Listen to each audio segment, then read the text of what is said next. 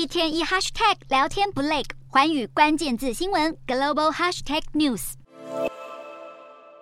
黎巴嫩从二零一九年开始被困在经济危机的恶性循环中，久久无法脱离。从危机前稳定的一千五百黎巴嫩镑兑一美元，来到今年三月十四号十万黎巴嫩镑兑一美元。超市已经开始用美金标价，银行也开始限制提领美金的数量。黎巴嫩从一九九零年代开始便仰赖着外汇持续国家经济，但从二零一六年黎巴嫩国内的美金流动性开始下降后，导致银行营运困难，连接影响政府濒临破产。只能靠大量印钞还债，因此造成物价飙涨的情况，导致黑市交易频繁，民生物资的价格也完全失控。之后又因为新冠疫情和乌俄战争的雪上加霜，到了二二年时，通膨率来到了一百五十四趴，平均实际工资从每月四百五十美元跌至十七美元，有八十趴的民众位于贫穷线之下。黎巴嫩人民普遍对政府的作为感到失望。政府并没有履行承诺，对内部的贪腐做出改革，因此从去年十一月至今，黎巴嫩还是没有选出总统，只能透过看守政府临时执政。在这样的情况下，黎巴嫩国内的富人阶级能够继续利用现在的危机，占据国内基本生活的物资。如此一来，平民在高度通货膨胀下所承担的压力更加沉重，经济问题在政治贪腐下持续恶化，受害最深的是弱势的老百姓。